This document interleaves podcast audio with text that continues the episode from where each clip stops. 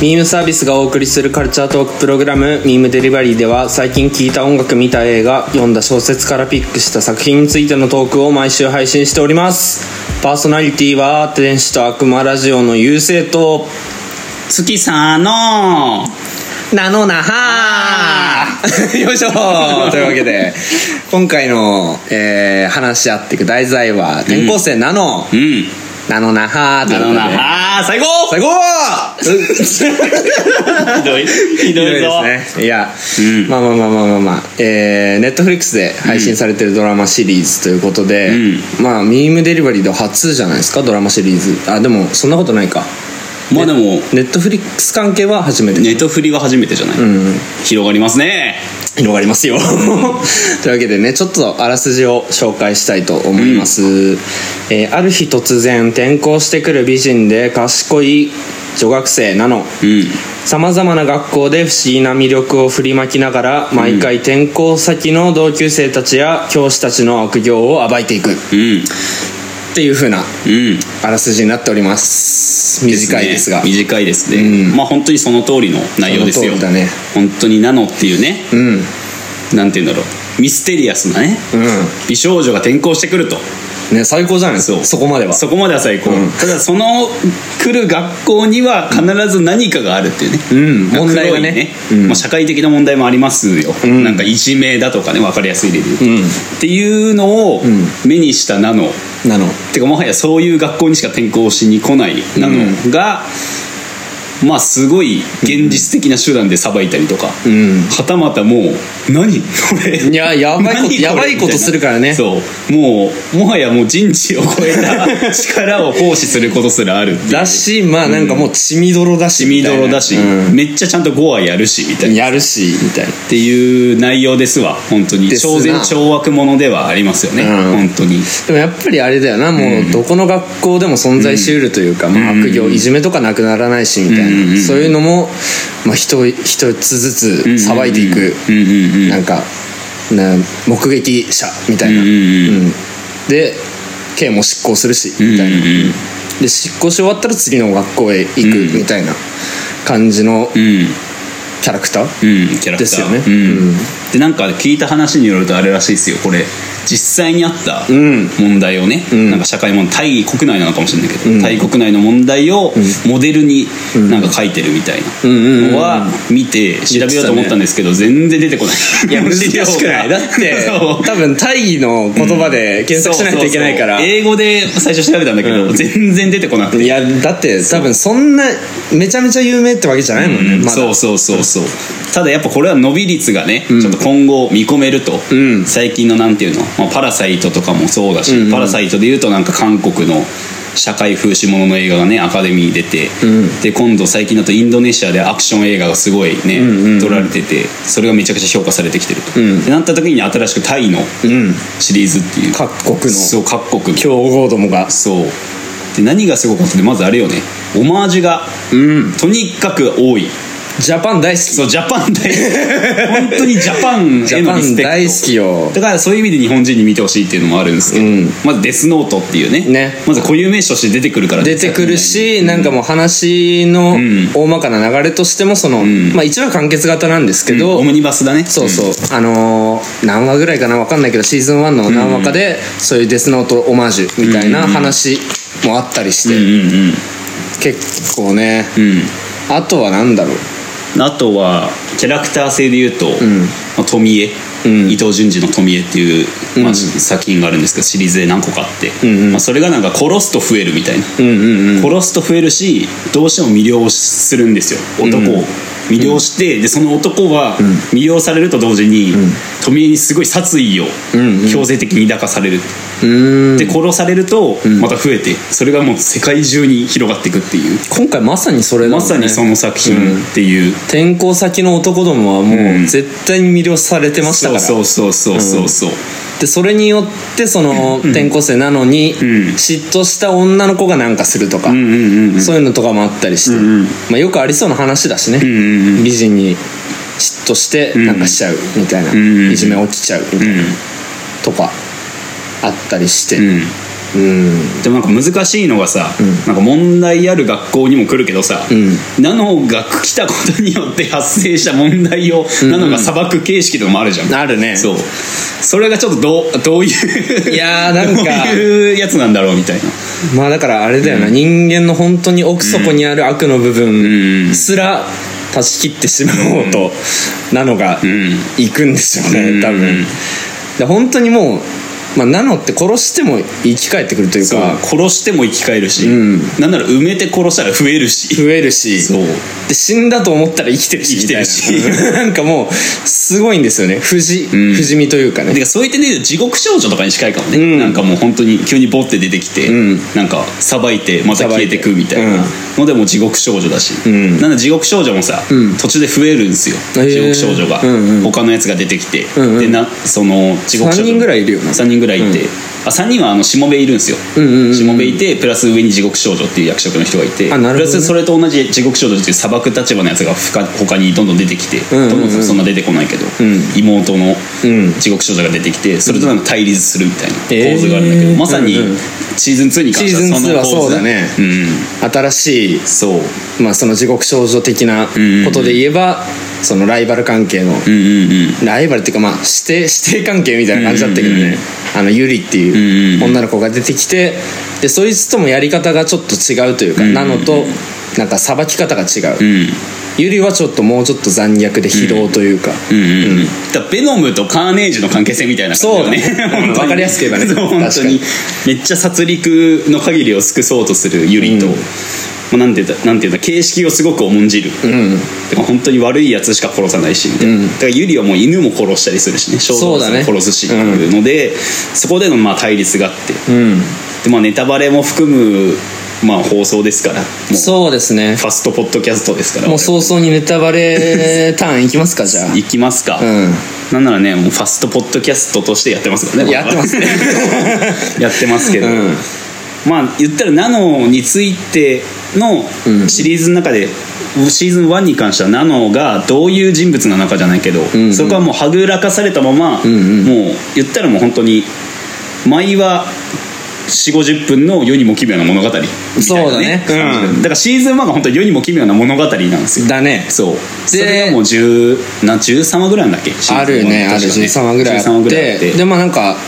話なんだろうな何話だったか忘れたけど、まあ、前後編とかもんうんうんあったりしてそうそうそうそそうこは結構なんか深く描かれたりしてうんうんうんうんうんうん1話で完結しないうんうんうん話を2話でやる、じゃあまずシーズン1について話しますとりあえずうんまあそうだね、うんありますシーズン1での思い入れのある僕は3話が好きでしたねあ出たいやなんか、絶対になのってあのーうんなんだろうどうしどうやったって裁くうんうんうんうんものを見つけるけど、んうんうん3話に関しては、んうんうんなんか現実に起こりうる問題なんか盗作とうんうんうか、んそうね盗用みたいな話を、なんかその結局なんかその盗作した人がんうんうん賞に選ばれて、うんうんうんで盗作された側の人がんうんうん訴えても叶わないみたいな、うんうんうんそれってなんか現実にも起こりえそうな話うんうんをそのままバッて終わらして、うん裁かれあないんだれよねあれんみかたいな、ねううんんうん今回裁かないんだみたいな、うんうんうんそういうのあったりしてなんならなんて言うんだろう諭すというかさうんうんうんそうしなよみたいなさうんもう言ったのもナノだしそうだねでなんかそこで「えナノのキャラクターってどういう感じなの?」超然懲悪完全懲悪じゃないの?」みたいな。うんそこでちょっとバッてあれ裏切られたなみたいななんか悪の化身みたいなさ、ん立ち回りしてて、うでよかったけどねんいやよかったよいかやった怒りうるっていうかなんなんならなんかポッドキャストもやってるしさ我々、うんうんプラスで言えば最近さっきも言ったけどファスト映画がうんなはいはいはい956億でしたっけ、あえ被害総額で請求されるみたいなうわすげえなそうそうなんだぐらいの言ったらあれもねパクリで、まあまあねまあ勝手に流用してやりましたって話だし、うんうんヒップホップなんてそうだしねなんだ、うんサンプリング文化って、んまあ、許容されてるけど、まあ、実際そうだよねしない人もいるしうねんうんあるから、ん現代的ですよ、そうですうんねかなりカルチャーに根ざした回、うんうんうん3話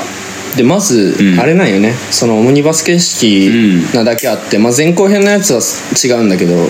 前はあの監督違うらしいんですよねあーなんかそれは聞きました、ねうんあれがすごい良くてでそのまあシーズン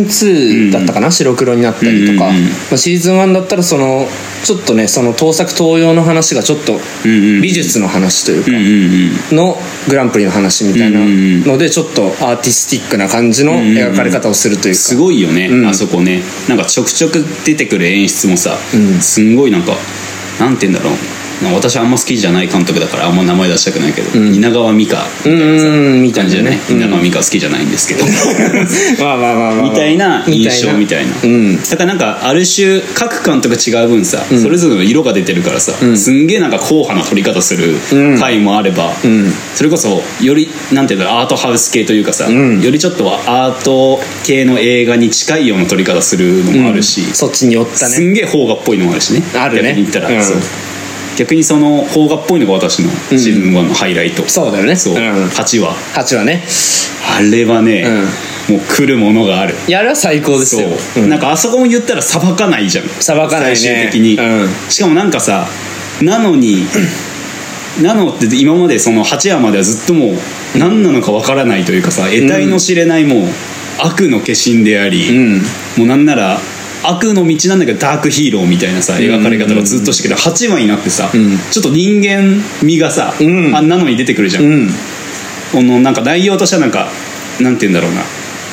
なんていう窃盗癖そうだねがある主人男の公子そううんまあそれはある種なんかその社会に対する不満とかさんうんうんなんか自分の家庭に対する不満みたいなのをんカウンター的な感じでその窃盗癖が出てきてしまうみたいうんうなんのんがあってなんかクラスとかさ学校の中でも少し浮いてんだよね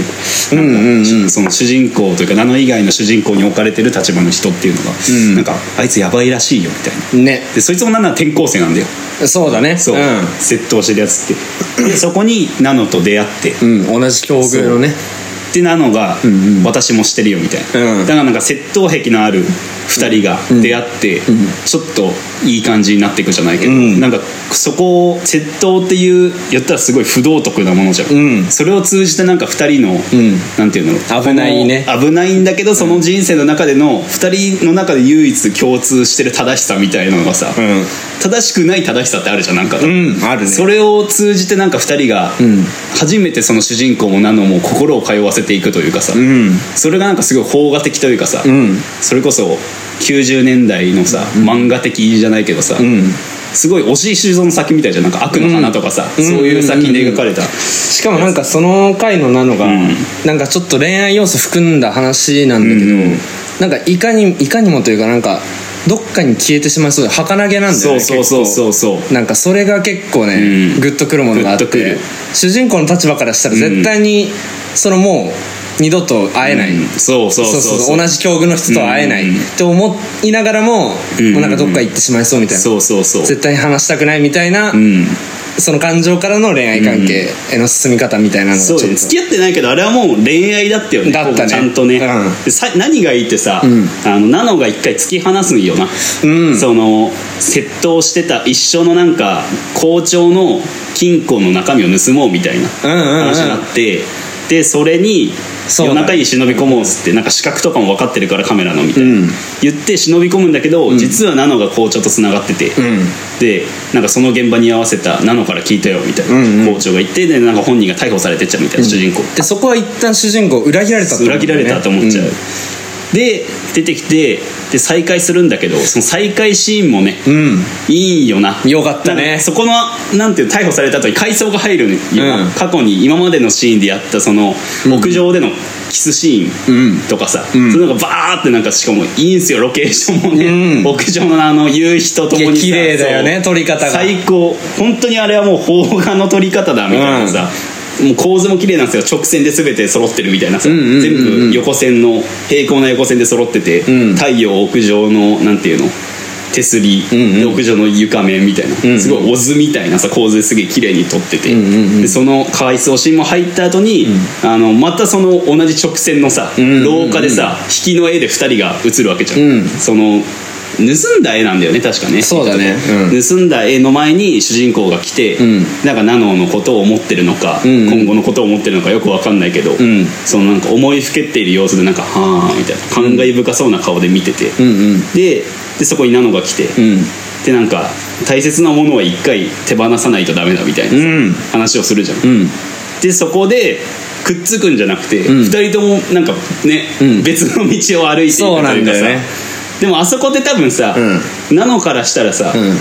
多分ナノが一回手放したように、主人公もあそこで手放したわけじゃん一旦、うんナノを、うんそこのなんか共通項というかやっぱ同じ二人なんだというか同じ二人だねプラスもしかしたらだけどさナナは多分一回手放して、うん大切さというかさ、んあの人しか理解できる人がやっぱりいなかったんだって意味でまたあそこに来たわけじゃん、うんで多分主人公がそこで多分さナノ側を向いてさ、んうん同じ方向に歩いていけばさ、んおそらく多分2人で生きていく道があったわけじゃん、うんで人間なんだよあの時のナノってすごい、うんうんうん多分唯一化身としてじゃなくて多分一人の少女としてねそう、不道徳な道だけども、その青春をさ、うん黒い青春を歩んできた2人が、次に一緒に進むためには同じ道に進めたんだけど、んうんあそこであえて2人離れていくみたいな、うんうんうん押見修造 だあそこはねそうかなり良かったしね悪の花もね最後そんな感じなのよ、あそうなのあのー佐伯さんっていう人と、んあと見たことありますあのクソ虫がはいはいはいやつになってメガネのメガネのショートカットのねそう、うんがなんかヒロインでうまくいかないんですよ最後、んうん2人別の方向に歩っていくみたいな、へーちゃんと別れるみたいな、うんうんうんちゃんと別れるっていうか別の道を選ぶっていうのが最後の本当の13巻だか12巻か11巻か12巻だったか忘れたけど、最後になんかその道を砂浜でもみくちゃになりながら別の道を歩むみたいなえのがあるんだけど、いやこれすごいな いやなんかそれもやっぱりちょっと影響受けたりしてそんうじゃそなういのそうでそれのエンディングがなんかね、実写化されたんだけど「悪の花」って、うんすごい良かったんだけどそれも普通に、んただやっぱそこでちょっと満足いかなかった部分もあって、んうんその満足いかなかったものがこの「ナノ」の8話ですごい綺麗に回収されたというか,、んうんうんなんか話の軸は違うんだけど、んこれだよな見たかったまのはあそうだよねってう言いたかったことはそれだしそうそうそうそう悪の花」の実写版のまあちょっと別だけど、うん形式としては合ってるしみたいな、うん、なんか本当に物の哀れというかさ、んなんか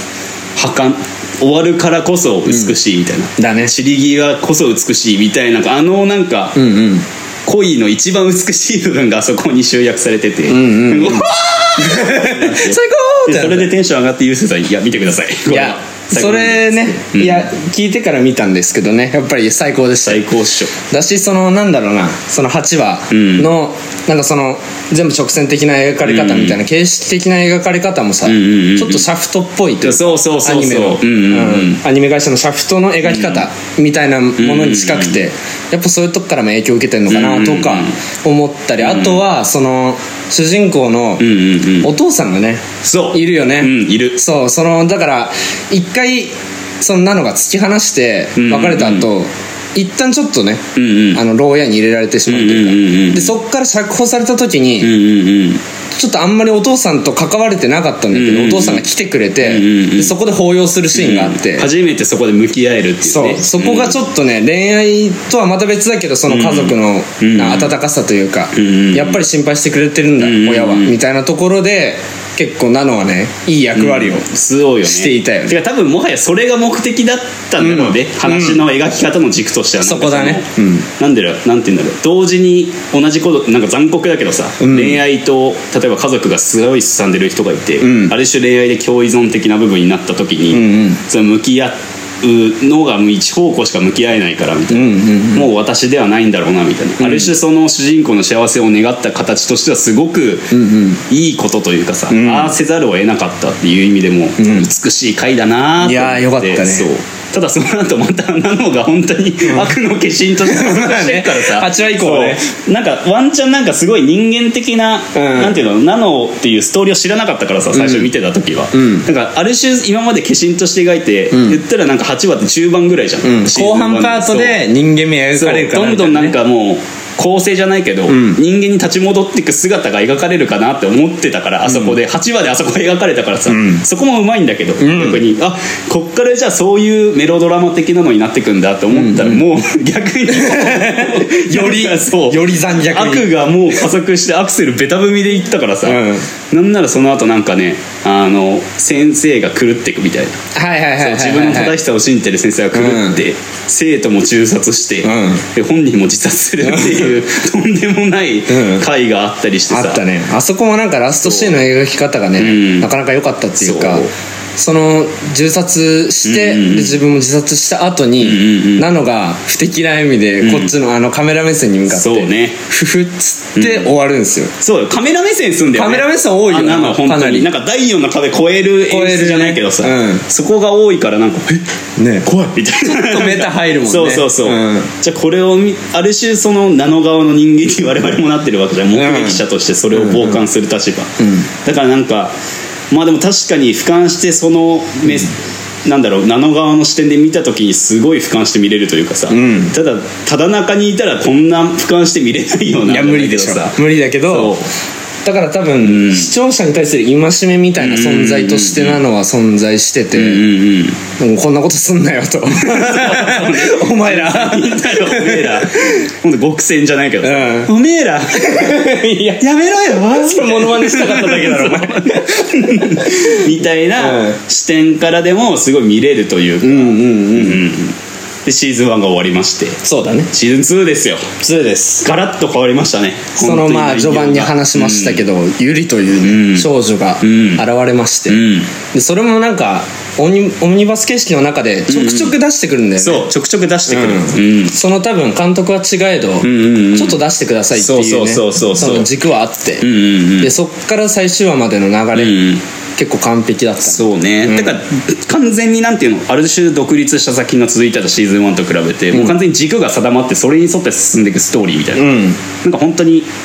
7話ぐらいあるのかシーズン2って、そうだねでもね確かシーズン1 13話だもんね、うんシーズン2がそのぐらいあってそれがもう一本の映画みたいな、うんうん7時間ぐらい6時間ぐらいの映画になってるみたいなさ、うんうんうん軸があって完全にその世にも奇妙な物語から今度は本当に本格的に地獄少女になってるってい うそうだねこれがシーズン2で、んすごいね、いいんすよね本当 にいいよねそうシーズン2何あったかなまあその白黒のやつが結構印象的だったなって感じだけど、うんうんそうねうん他はね、うんうんちょっと待ってくださいね今ね彼がメモを確認してますよメモじゃないんだけどね、ちょっと見ちゃってますうんね、うんうんあーだからゆりフうュんーチャー会がありますゆよりね、ふゆりってタイトゆルりってのいやうつあタるイよトルのねやつがありますねで、そこでやっぱり、うんそのゆり覚醒会とうんいうか、うんうんあそこもなんかね、熱いよなあそこ熱いよねなんかなんて言うんだろうそれこそ、なんでじ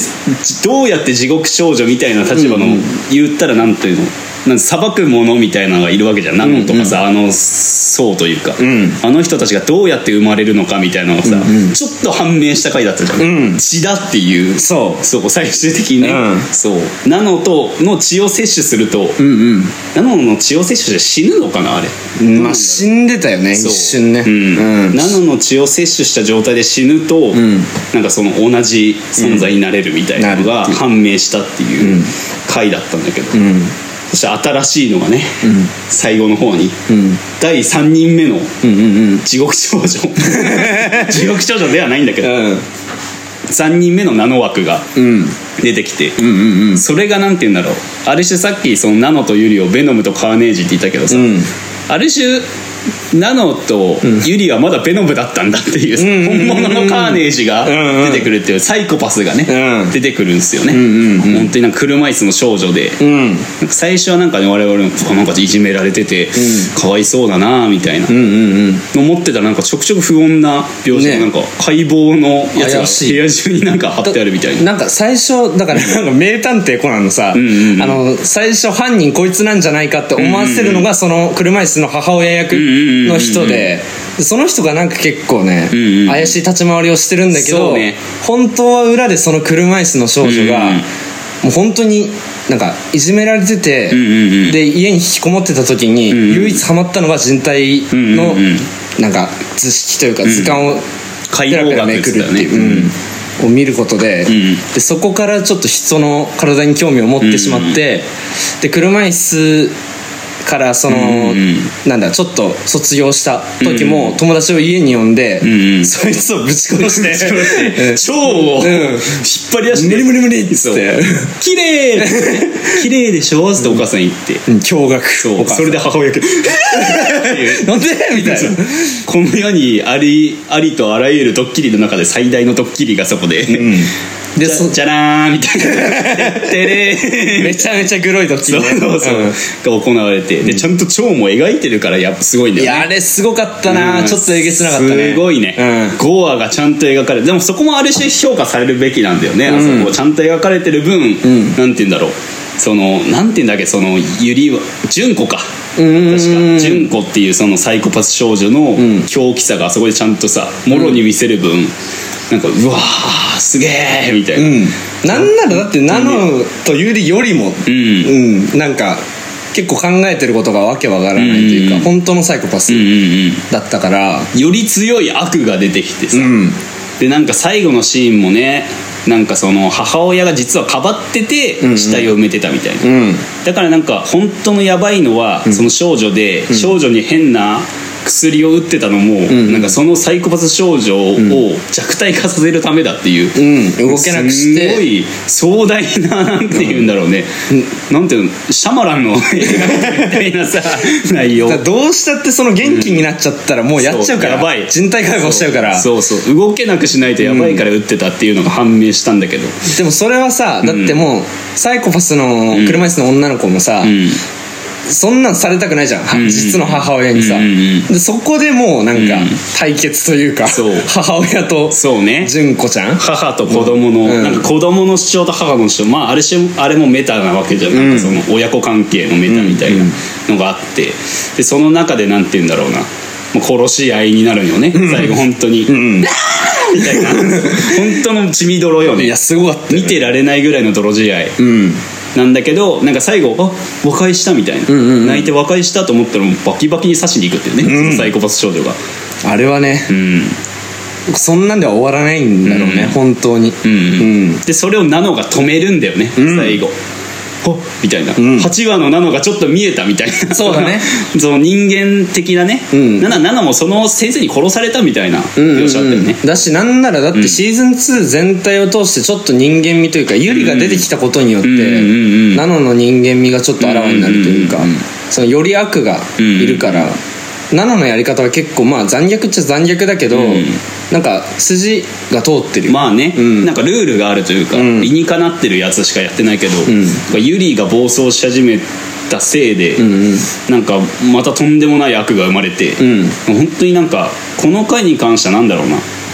シャマランが描く本当にヒーロー映画だったりさ、うんうんうんうんそれこそダークナイトじゃないけどさ、うんジョーカーなわけじゃんジョーカーだったねうん本当のなんか悪の誕生秘話みたいなさ、なんかあれも熱くてさそうだね血っていうのもさ、うんなんか結成みたいな言い方 超人結成とかじゃないけどさ確かになんか結構描かれるじゃん、うんそれこそベノム系でなんて言うんだろうスパイダーバースでいうとこのシンビオートなわけだしさ、うんうんなんかありとあらゆるああいうなんか壮大な悪が生まれるスペクトル系の作品の、なんか良さをなんかギュッてしたみたいなだね 本当に、うんだしよりなんか身近に感じれるしね、うんうんうんうんうんグロいけど そうかなりグロいけどで多分ナノもさ、描かれて、まあ、今回判明したのが、まあ、そのさっき言ったナノの血というかあのんうん人たちの血によって、なれるとその人たちに、まあこれはまあジョジョみたいな話だけど、ん慣れてでプラスアルファで言うとその悪の化身たるやつらが善の心を抱くと回復しなくなるっていう、なんていうんだろう、人間らしい感情を持つと、まあ、さっきね冒頭のシーズン1でめっちゃ復活するんですよなのみたいな話したけど、傷が治らなくなるんですよね、うんちょっと人間らしい心がどんどんそうだねなんていうの自分の中で大きくなってきてしまって、うんうんでなんかそれで、まあ、ナノがねシーズン2にしてついに敗れるっていう、うんそうなんかゼットン対ウル トラマン確かにそう、うんうんあまりに強大すぎる悪に、もう純粋な悪じゃんもうサイコパス純子ちゃんは、に本当にもうやられて、んなんなら本当めっちゃ雑誌にされるんだよねめっちゃ出しだったね、んあそこもなかなかなんか、うんなんかグロいけど、うん、なんかちょっと綺麗に撮るというかさ、うん、そうねうんなんか何のドアップからの引きの絵になって、うんは暗転して、でうんその後が描かれて、うなのえ死んじゃったのと思いきや橋の上みたいなところにそう座ってて足ブラブラしてね そうそこで終わりみたいなそそうれでまたあれもしかして続くんじゃないの、みたいなあの引きの絵もいいんだような、ん言ったら全全そのちょっと前でさ完全に悪の覚醒、うん巨大悪の誕生を描いた後にさその悪の道に進むゆりと純子が同じ道にブーンって同じ道だっけ分かれてくんだっけ分かれてたね分かれてなんか、まああそこもある種ゆりはそこまで悪じゃないからっていう意味もあるんだろうけど、そのなんだろう下上下のさ道んにバーッとそれぞれ歩ってって、んああこんなんで終わるんか、なんか胸くそが悪い悪いかった ねあそこはいやでも胸くそ悪いけどまあでも今日ここまでとんでもない役が出てきたら、うんまあそうかそうか納得しかけての、んその引きからの、どんどん引いてって、後ろのね、うん端に座ったナノがまた出てくるっていう結局俯瞰して見てるっていうねそうそうそうそう、 んだからええだよ まだ続く本当に今後どうなんのっていううん全然先が読めないですからねっていう感じなんすよ それは我々もテンション上がるさってうんいうなんどかうなると思うよ逆にどうなりますかねまあ順子出てくるかね来るでしょ来るかもあれ は来なきゃやばいでしょでも結構もう、うんあれじゃんだって1対1対1のうん3すくみなわうんうけじゃん、んうんどうなんのよでもなんかユリなの最強党みたいなのはさ、まあ描かれそうだよね、うんなんかちょっとねまあだからゆりがうんまあ改心じゃないけど、うんうんちょっとねうんうんなんか善良な心に戻ったんだとしたらうんうまんた話がねうんうんうんうん続けるかもしんないけど、うんうん純子ちゃんが出てきたことによってなかなか、うんオムニバス形式は厳しいのではと思っちゃうけどそうねでねもエピソードもしかしたらエピソードゼロとしてもはやシーズン1シーズン2書いた可能性もあるけどねああシーズン3からもうがっつり話そっからが本番みたいなねだってもうどんどん壮大になっていくじゃんこの話、ん下手したらもうなんか純子ちゃんさ今悪のカリスマみたいになってるわけじゃん,、んうん本当になんか犯罪シンジケータとか作りそうだ もん確かにね超巨大組織作ってさ、うんうんなんかそれによってなんか、んうん今度は世界そのものが危険にさらされるみたいな、うんうんうんなんかタイ出そうだけどね次の話で確かにねちょっとね、うん今まだタイ国内の話だけど、んちょっとアメリカあそっかそっか出てくるじゃんちょくちょく、うんうんうんうんアメリカの大学がとかさ、んどこどこ行ってきたみたいな海外は描かれてるから確かに今度本当にニューヨークワンチャンあるかもシーズン3はニューヨーク だありそうじゃないなんか予告編でさなんか「なのんな」っつってなのがの後ろ姿ボーン描かれてでなんか暗闇のさんなんていうのチカチカ蛍光灯がついてるさちょくちょく暗くなる部屋でさ一人なんか解剖してる純子の後ろ姿ドーンっつってでなんか愛役してそうなユリの姿がなんかニヤって不敵な笑みからユリボーンって出て、うんで最後にまた暗転して「うん」ーんっつって暗転した後に、ドーンってニューヨー クでニューヨークっていうそんなん最高だけどねそうそこまでいったら、うんもう本当にもうとんでもない傑作シリーズいがやそ出てきこはもうたっていう。いやお願いしたいっすねぜひなんなら久々にネトフリの新シーズンのなんていうの、しニューシリーズで、んうんまあ、シーズン2がやったから2018年のなのを見たんだけど、ん見た時のなんかもうストレンジャーシングス以来のなんていうの、んうんうんもうテンションの上がりを、うわーみたいな「いややばいはいよやってくれ」 ストレンジャーシングスもやってほしいけど」みたいなうんうんうんうだんからもしストレンジャーシングスの今シーズン3、新シーズンがもう出てるじゃんなんか文字非公開みたいなところにさ、そうだね今ネットフリ出てて、そこにもうナノシーズン3出てきたらもうやばいですよ確か に上がっちゃうよねそう上がっちゃう、ん MCU もどんどん広がっていくどんしな話もうやばいやばいこれ は追うので精一杯追うになのっちゃでうから精一杯、うん本当にってな感じですかねねいろいろうんもうちょい話したいことありますなんかまあでも私はないもかう一通りなんかありますゆうせいさん逆にまあだからそのゆりの覚醒会もそうでしたけど、んまあシーズン1に立ち返ってまあ最終回ですよ、うんうんうんあれも言っちゃえばさ、んうんうんナノのどうやって誕生したかの話だったじゃん,、うんうんうん1213かな、うんうんうんがあれが結構ねそのまあシーズン1うんうんうでんしばらく明かされてなかったナノはなんでこうなっちゃったのかうんうんうんみたいなのが結構なんかその大きな出来事じゃないじゃないじゃうんうんうんうんんなんというかそのそうね付き合っててうんうんうんあのなんだろうな転校した先のうんうんうん